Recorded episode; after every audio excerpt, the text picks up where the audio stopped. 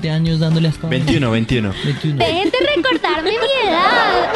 Tú no estás hablando con Majo que no compra nada, estás hablando con Ángela.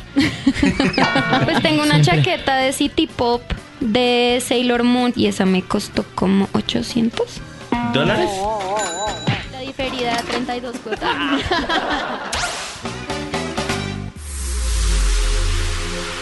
Hey, ¿qué tal gente? ¿Cómo están? Bienvenidos a un capítulo más. Eh, nosotros somos Van Podcast y nos pueden encontrar en las diferentes plataformas de streaming como Boombox. ¿Qué hubo, señor? ¿Cómo estamos? ¿Qué tal? ¿Ensayó si Bien. lo ves? Ensayé. No, se, se lo aprendió. Antes de que la gente está escuchando este podcast, eh, Sí. estuve practicando medianamente unos 5 minutos, pero salió como era. Salió.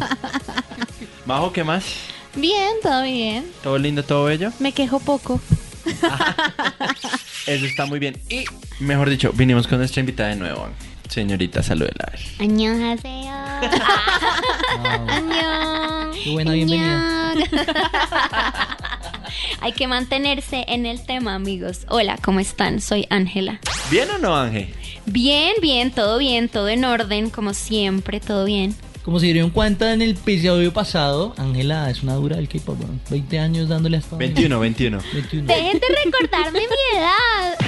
No, porque No, estamos ojalá fuera la edad. Sí, o sea, es que yo solo estoy Ojalá pensando a qué edad entró al K-pop. Dejémoslo así, no vamos a revelar a Su qué edad. relación más larga. Dejémoslo así.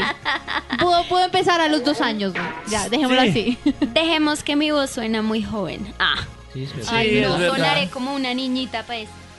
A veces. ah. ¿Cuál fue la pregunta que usted nos dejó la vez pasada? Uy, no me acuerdo. Espere, ¿cuál de todas? Yo pregunté, las últimas dos fueron... No me acuerdo. Las últimas dos fueron, ¿cuál es el álbum favorito, el álbum que más te gusta de los que tú tienes? Ajá. ¿Y qué es lo más caro que usted ha comprado? El merchandising. Ah, bueno, pues mi álbum favorito, yo diría que es el Dice de Onyu, Bueno, que salió ¿lo hace tienes? poquito. Sí, claro. ok, bien. Debe Tú- tenerlo. Tú no estás hablando con Majo que no compra nada, estás hablando con Ángela. Para los que no me están viendo, nos, me acaban de cachetear. ¿ah? Ah. Eh, yo diría que podría ser el Dice de Onyu, el Bad Love the Key, que es espectacular. O no, yo creo que esos serían como mis dos favoritos. Son hermosos. Ay, el Midnight Sun de Beast.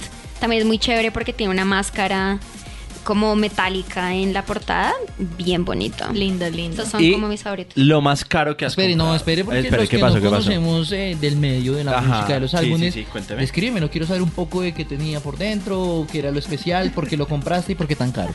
Ay, bueno, el Dice de Onyu porque yo soy Shawol hasta la muerte, me encanta Shiny, entonces literal creo que tengo casi toda la discografía de Shiny como dije en el capítulo pasado. El Dice de Onyu es muy bonito, es grande, además porque lo compré directamente con la SM, entonces me vino el póster en tubo, no doblado, que Mara- fue qué maravilla. excelente.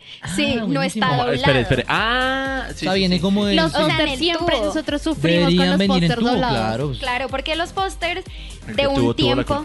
Ay. No, pero les doy un tip, les doy un tip, plancha.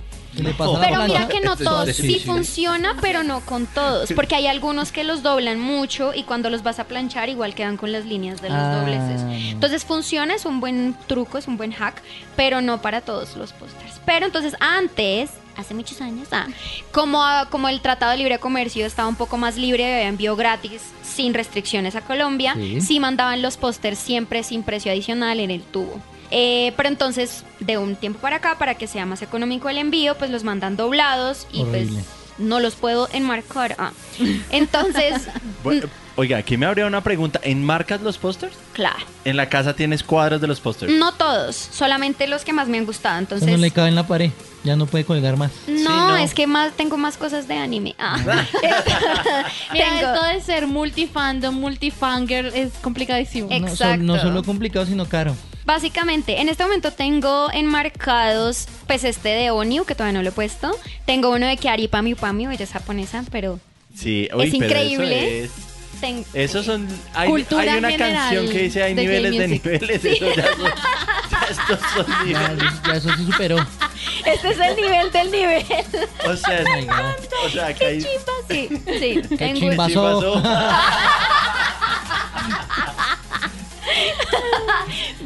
Sí. Ah. Y, y tengo, tengo uno de Kiari y voy a, estoy viendo a ver si logro enmarcar eh, el de Key del Bad Love, que esa es otra razón por la cual me gustó mucho ese álbum.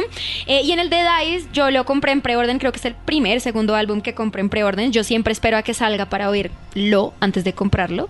Un photocard de ONU, que es como si fuera una carta de uno, súper chévere, Ay, la verdad. Muy bonito, sí. La verdad, nunca, yo nunca he sido de, pues, como de coleccionar photocards, pero esa estuvo muy chévere. Bueno, entonces dentro de todos esos álbumes y cuadros ya No, colgados, Contemos que también tiene cosas japonesas. por eso, entonces, ahí va.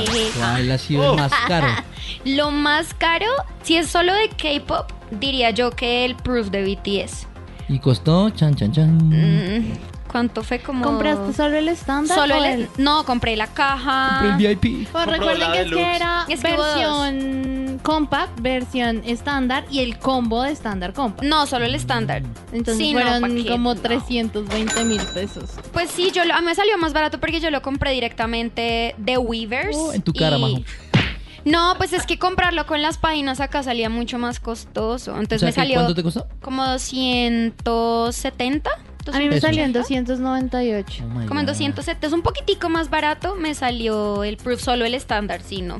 Como les decía la vez pasada, yo no soy de comprar versiones, yo compro uno y ya, el que salió. Suerte. Sí, o sea, como que yo lo que quiero es tenerlos porque quiero tener uno y tener como varios, pero pues, sea, tengo una colección grande, pues porque yo empecé a comprar hace 10 años.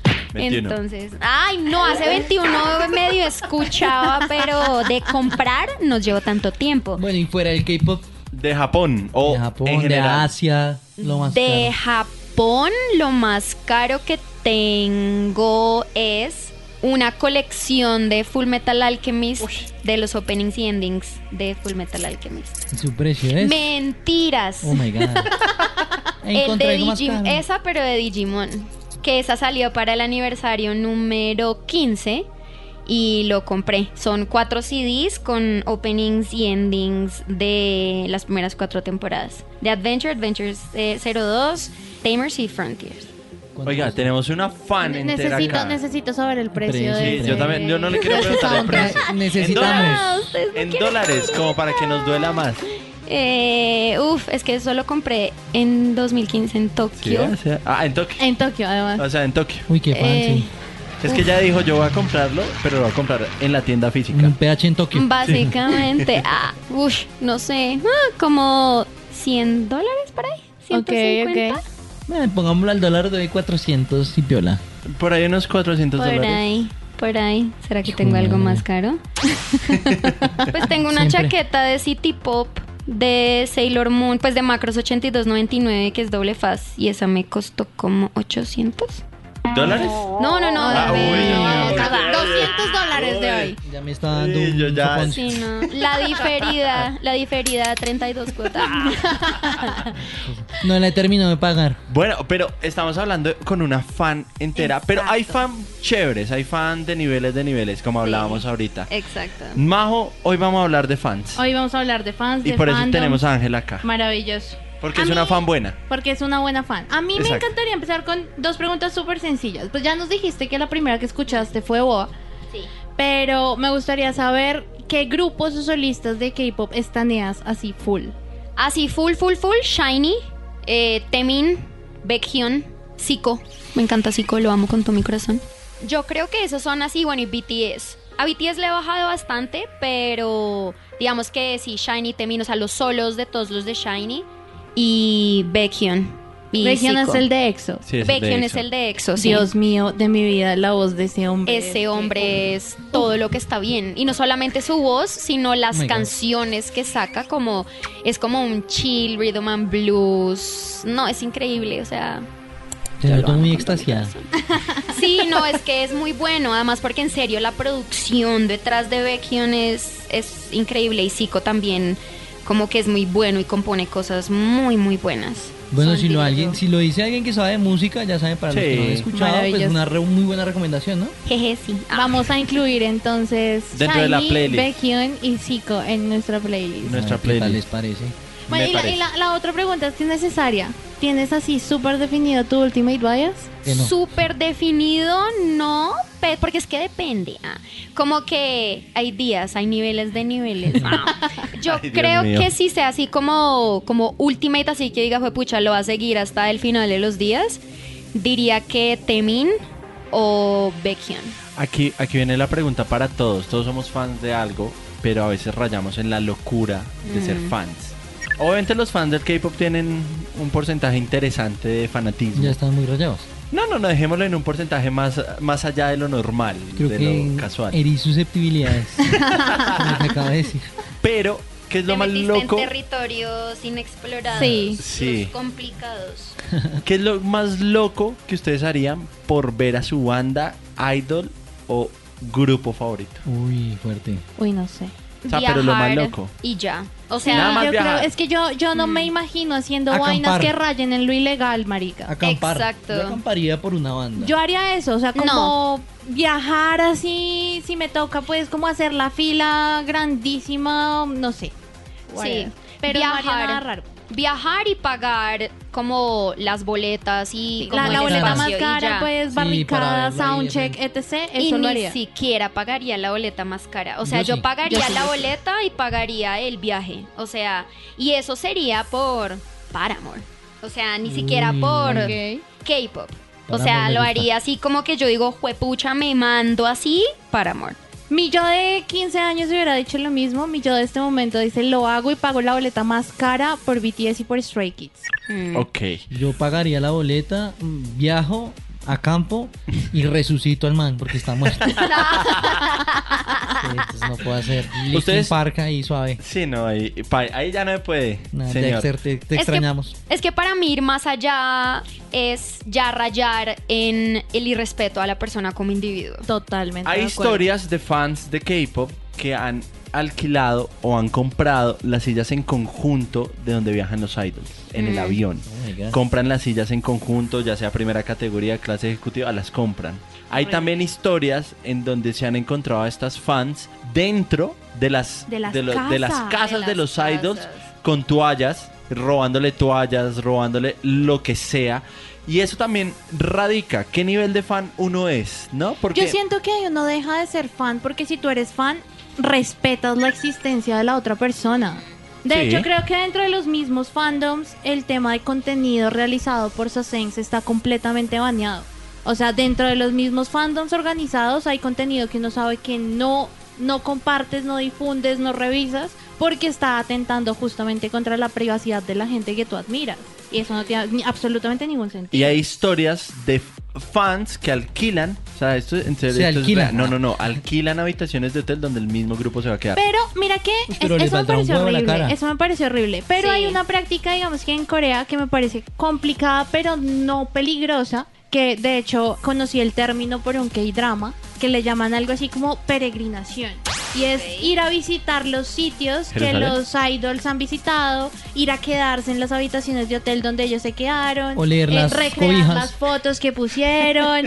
eso me el parece, jabón con el eso sinceramente me parece menos peligroso que el hecho de que estén comprando sillas en los mismos vuelos, que estén reservando habitaciones de No, hotel pues en el que mismo, la verdad a al mí mismo tiempo. loco no se me hace eso. Lo que se me hace loco es cómo saben que van en esos vuelos. Pues es que se filtran. siempre- exacto. O sea, digamos, cuando eh, los grupos alcanzan un nivel de popularidad tan alto, Sí. Alguien en las Dentro- aerolíneas, en los aeropuertos, alguien va a tener información que va a filtrar. O hasta mismo no- dentro de la empresa la vende o la filtra. No, normalmente es como dentro de las aerolíneas, que incluso hay personas que se meten a trabajar a las aerolíneas con- Únicamente por conocer Wow. este tipo de detalles.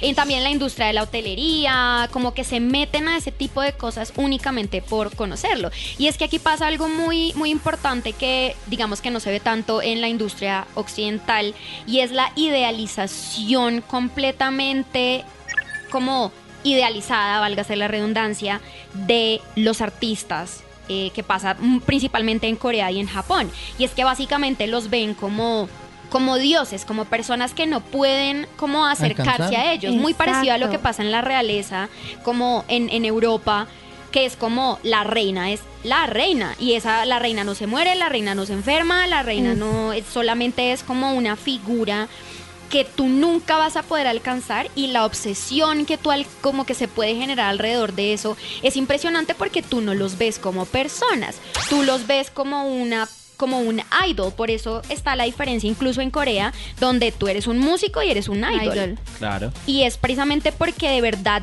se genera esa barrera y eso es completamente natural. Incluso en Japón pasa mucho con AKB48. Y es que los ven como otros tip- otro tipo de seres.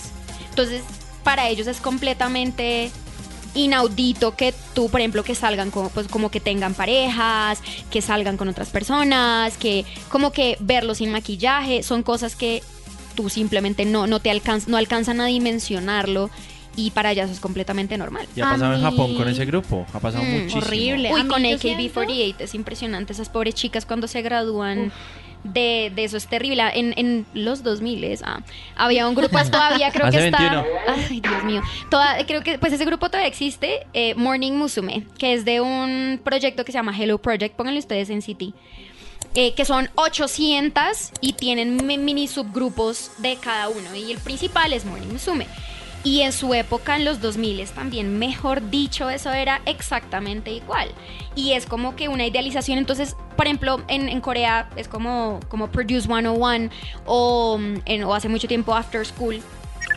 Que básicamente como que las personas entrenan, eh, participan en el grupo y se gradúan.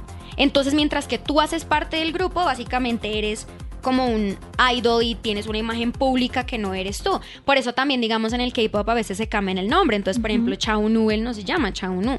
Entonces, pero su imagen, su nombre es como de industria, su como alias, como Lady Gaga, es Chaunu y es, o sea, tú no eres, pues tu nombre, yo no es el nombre de Chaunu, pongamos RM.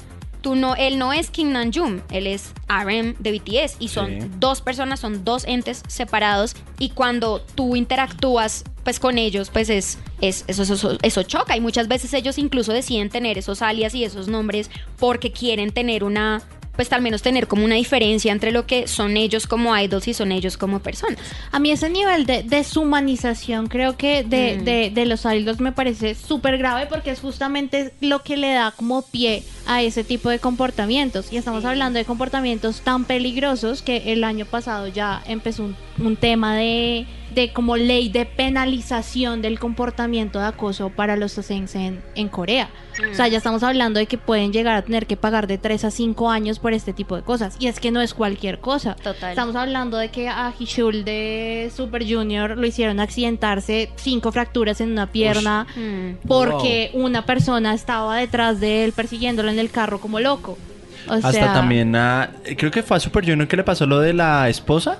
Que le prohibieron que se casara y que empezaron a hacer como un- una firma para que no se Uf, casara. eso y una fue- eh, de EXO. El de eso. Eso, eso. Porque eso te- fue uf, Yo creo que parte del, del shadow ban que le están haciendo a EXO en la SM es por todo este tema de Chen. Porque Chen salió un día como, me voy a casar y mi esposa está embarazada, bye. adiós. Y fue como, y es que en una época eso hubiera sido terminación completa contrato. del contrato, porque eso fue lo que le pasó a Hyuna y a Don. Sí. Que fue como que se destapó, ay, son novios, hay rumores. Y Hyuna dijo como, sí, somos novios y qué, qué vas a hacer. Ja, Cube, a ver. A Fue como, empleo. pues te echamos. Y fue como, bueno, pues me Pero voy entonces en a otro lado.